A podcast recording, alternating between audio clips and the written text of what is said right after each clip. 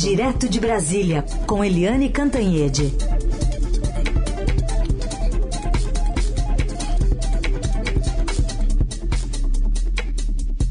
Oi, Eliane, bom dia. Bom dia, Raicen Abaque. Bom dia, ouvintes. Vamos começar falando do presidente de volta a Brasília, mas eh, CPI está de olho ainda em negócios que, segundo o presidente, só são feitos por gente pelada na piscina, né, Eliane?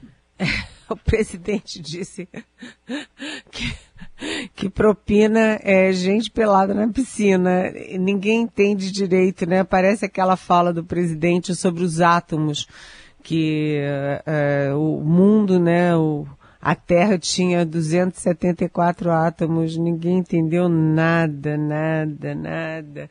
São trilhões e trilhões e trilhões é, de, de átomos né, na atmosfera, mas o presidente disse que são 274. O presidente fala umas coisas complexas da gente é, tentar compreender. Mas o fato é o seguinte: o presidente teve alta ontem, voltou para Brasília e ele não vai precisar fazer a cirurgia, porque conforme o médico dele, doutor é, Macedo, Uh, ele não. Sabe, a cirurgia tem um risco, porque como o presidente já fez várias cirurgias e ele tem muita aderência no abdômen, fazer mais uma cirurgia significaria o risco de mais aderência e, portanto, mais cirurgia. Então, o, o médico do presidente, a equipe do presidente continua insistindo num tratamento mais conservador, é, medicamentoso, é, com mudança de hábitos, inclusive para o presidente ser dispensado definitivamente de mais cirurgia, porque a aderência, né, você opera, aí vem aderência. Aderência causa suboclusão. E se você vai fazendo cirurgia em cima de cirurgia, esse processo, esse círculo é muito doloroso continua, né? Então, estão tentando é, curar o presidente de uma forma mais mais leve, mais suave. Mas, de qualquer jeito, o presidente volta para Brasília e a CPI, apesar de, de, de, estar em recesso, continua a pleno vapor, porque tem uma tonelada aí de documentos. São notas fiscais, são documentos assinados, é, são conversas por WhatsApp, conversas por, é, por é, e-mail e também, né, também muitas revelações que já foram feitas pelos depoentes. Então há um cruzamento entre o que eles falaram e os documentos já disponíveis na, na CPI. Ou seja, a situação continua sendo complicada para o presidente e ele vai é, ficar é, despachando mais reservadamente, mais em casa por algum tempinho. Mas o, a boa notícia é que a saúde do presidente evolui bem e a má notícia para ele é que a CPI também evolui bem, Heisen. Bom, eh, eu vou colocar só um trechinho aqui do que ele falou também sobre o fundo eleitoral, né? Ele chamou de casca de banana aquele fundo de 5 bi e 700 que foi aprovado pela Câmara. Num projeto enorme, alguém botou lá dentro essa essa casca de banana, essa jabuticaba. Agora o parlamento descobriu, tentou tentar, foi tentado destacar para que a votação fosse nominal para essa questão e o presidente Marcelo Ramos do Amazonas pelo amor de Deus, o Estado do Amazonas tem um parlamentar como esse. Pelo amor de Deus, o Estado do Amazonas. Né? Ele atropelou, ignorou, passou por cima e não botou em votação o destaque. Obrigado aos parlamentares que votaram a LDO, todos eles estão sendo acusados injustamente de ter votado esse fundão. E eu sigo, né? A minha consciência, sigo a economia e a gente vai buscar dar um, um bom final para isso daí. Afinal de contas, eu já antecipo. 6 bilhões para fundo eleitoral, pelo amor de Deus. Bom, tá aí, o deputado Marcelo Ramos que respondeu, né, o presidente nas redes sociais e deu a entender que ele vai vetar o presidente, Helene? Ele deu a entender, mas ele não disse que vai vetar, né? O fato é o seguinte: o filho do presidente Eduardo Bolsonaro votou, né? Os parlamentares da base do presidente votaram em peso. É, enfim, o ex-partido que elegeu o presidente em 2018, o PSL, votou a favor, todo mundo votou a favor. E agora o presidente arranja um jeito de defender quem votou a favor. Ah, não, votou em tudo e botou a culpa no Marcelo Ramos, que é o vice-presidente da Câmara e que é um crítico do governo, um crítico do presidente Bolsonaro e um crítico, inclusive, desse, dessa fortuna, né, fora de hora, fora de propósito, para, uh, para as eleições de 2022. É um absurdo tudo isso e o que se espera é que o presidente vete mas o presidente tem dificuldades para tomar decisões assim, porque ele está amarrado, atrelado à maioria do Congresso, que é aquela maioria do Centrão, inclusive o Centrão do próprio presidente da Câmara, Arthur Lira. Ou seja, o presidente criticou, mas ele não disse, não bateu o martelo, vou é, vetar. Isso é. ele não disse. Muito bem, vamos acompanhar. É, Eliane, e o voltando aqui ao tema da CPI, né, voltando ao tema da CPI, que você falou que ela está analisando documentos, já deu para concluir um padrão do, de negociação de vacinas no Ministério da Saúde? Sim, esse foi inclusive o tema da minha coluna de ontem no Estadão. É, o título é Otários e Patetas, mas não só isso, porque muito além de pateta só, otário só, né?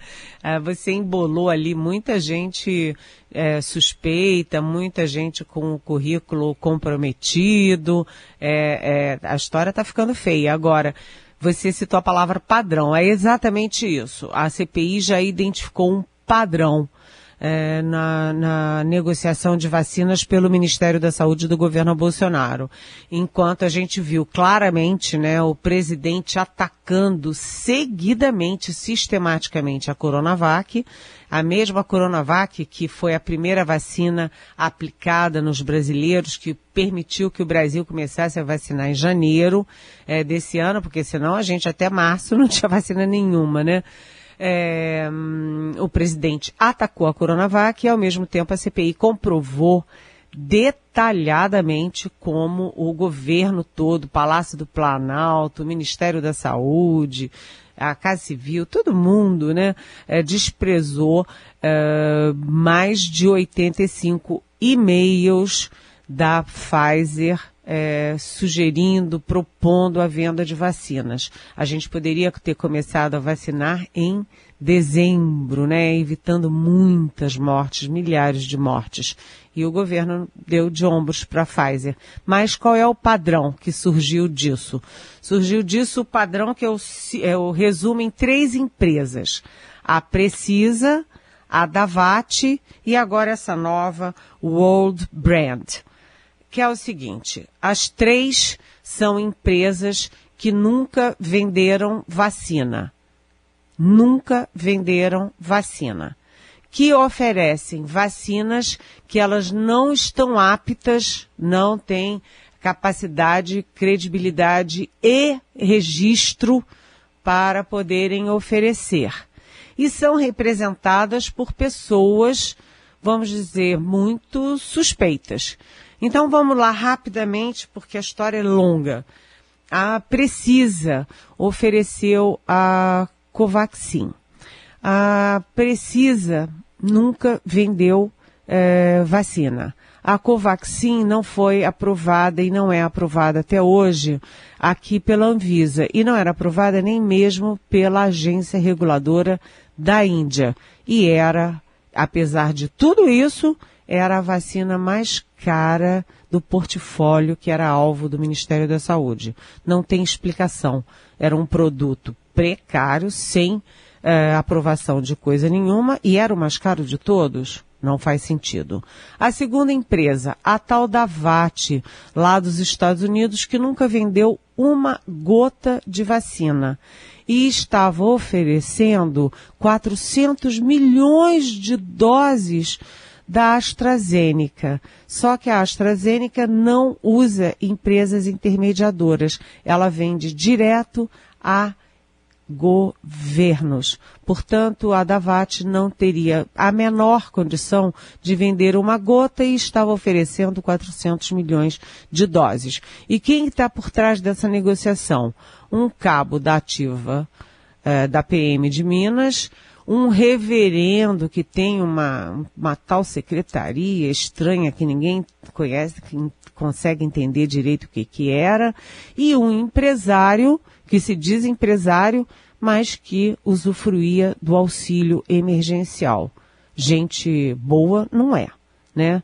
E a terceira agora que surge é a World Brand de Santa Catarina, que também tem um portfólio de dezenas de produtos importados. É, coisa de sex shop, é, tudo, roupa, sapato, é, bugiganga, brinquedo, mas nenhum minuto essa lista de mais de 70 produtos inclui vacina. E ela estava lá com o ministro é, da Saúde, o, o general da Ativa, Eduardo Pazuello, oferecendo milhões de doses da Coronavac. Primeiro, ela não pode oferecer a Coronavac, que é exclusividade no Brasil do Butantan. Não poderia. Segundo, ela nunca vendeu vacina. E terceiro, ela estava pedindo um preço três vezes superior ao que o próprio governo já tinha pago pela Coronavac na negociação com o Butantan, o governo de São Paulo. Ou seja, aí depois se descobre que um dos sujeitos dessa World Brand de Santa Catarina já foi processado e condenado por negociações, vamos dizer, fora de padrão eh, com governos. Enfim, tudo errado. As pessoas eram erradas, as empresas eram erradas, as vacinas eram erradas, mas as portas do Ministério da Saúde estavam escancaradas para negociação, incluindo agora o próprio é, ministro da Saúde, Heisen. Aliás, eu esqueci de dizer, né, Eliane? O presidente comentou que além de não estar tá pelado na piscina, estava todo mundo em pé, né? Não sei se ele quis dizer que a propina só se recebe sentado, não, não entendi bem. Estava todo mundo em pé lá na, no vídeo, né? É, o vídeo estava todo mundo em pé. É um vídeo em que o general da ativa Eduardo Pazuello anuncia, tá lá gravado, não, não pode dizer que não, porque ele falou e está gravado, o, a assinatura do memorando de entendimentos com essa empresa que oferecia a Coronavac por um preço três vezes superior. É tudo mais de um bilhão, né? Um bilhão para cá, três bilhões para lá, é bilhão. Né, muitos bilhões. E uh, aí eu escrevi na minha coluna, nessa mesma que eu citei, Sabe, Heisen, quando o, o Pazuello foi julgado lá no, no, no, Exército porque estava, porque ele é da ativa e ele estava participando de um comício é, político do presidente Bolsonaro, ele disse que estava passando por ali Aí tinha aquele monte de motoqueiro. Ah. E aí ele subiu no palanque. Foi assim, sabe? Meio, meio sem entender. É a mesma história agora. Tava a passando. versão dele é que ele estava dando uma voltinha ali nos corredores do Ministério da Saúde, estava passeando ali, sem terno e gravata nem nada, andando para lá e para cá, e aí Sim. deu de cara com aquela gente oferecendo a Coronavac. Aí ele, puxa, aquela pessoa tão doce, né? Sim. Foi e anunciou logo um, um memorando de entendimentos para comprar milhões de vacinas pelo preço três vezes superior. É. Ou seja, ele é meio distraído, esse general, né? Participação de Eliane Cantanhede, direto de Brasília. Agora para contar para a gente dessa tese defendida pelo presidente da Câmara, não só por ele, tem mais gente, do semipresidencialismo, Eliane.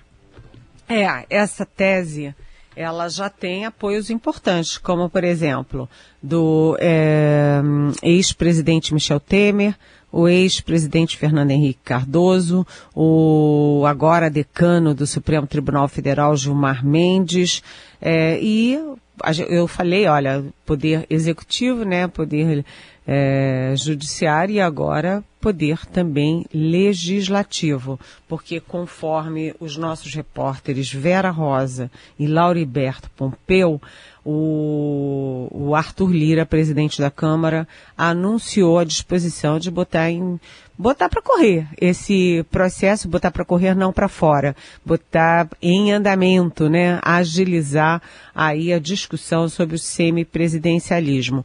É um regime que, em resumo, né, tira poderes do presidente presidente da República. O presidente, em vez de ser chefe de Estado, chefe de governo, assumindo as funções ali do dia a dia, assina, tem caneta, nomeia, demite e libera verbas, veta projetos, etc., ele divide isso com uma espécie de primeiro-ministro. Um primeiro-ministro que ele indica, mas que passa pelo, é, pela votação do Congresso.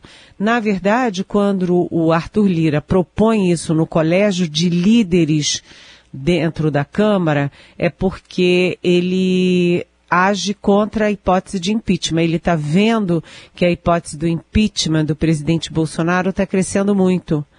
Né, tá muita pressão, já tem 120 tantos, quase 130 é, pedidos de impeachment na mesa dele.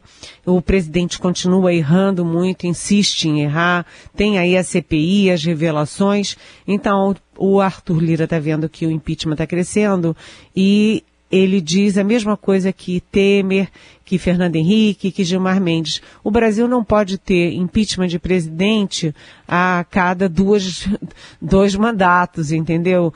É, tem o impeachment do Collor, depois o impeachment da Dilma, depois o, o pedido de impeachment do, do Bolsonaro. E isso seria para dar estabilidade e governabilidade aos governos, mas as reações em contrário já começam. Por exemplo, do PT. O PT foi quem reagiu mais duramente, o PT e o Ricardo Lewandowski, ministro do Supremo, alegando que isso seria uma, uma espécie de é, é uma tentativa de neutralizar o próximo governo Lula, já que o ex-presidente Luiz Inácio Lula da Silva é o mais bem colocado nas pesquisas. Enfim, a discussão começou. Isso entrou no radar político e nós vamos acompanhar, porque realmente é, o, o, sistema brasileiro se mostrou um sistema de crises e o presidente Jair Bolsonaro é uma crise, né? Ele em si mesmo. Muito bem.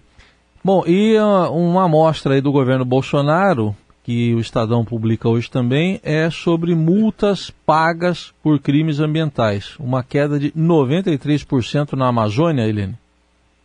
Olha, essa notícia é importantíssima. Importantíssima, Heisen, porque isso significa a boiada. A gente compreendia a boiada claramente pelas ações de campo do ICMBio e do IBAMA. Né? O Bolsonaro vem secando o ICMBio, secando o IBAMA. Né? Os funcionários que vão se aposentando, vão saindo, vão mudando de emprego, não são repostos né? Os dois órgãos têm sido muito maltratados, têm sido reduzidos e você vê que a gente tem aí uh, o, a destruição da Amazônia é a maior em 12 anos. Mas o Estadão descobre hoje que a situação não é feia só em campo só na prática, na execução.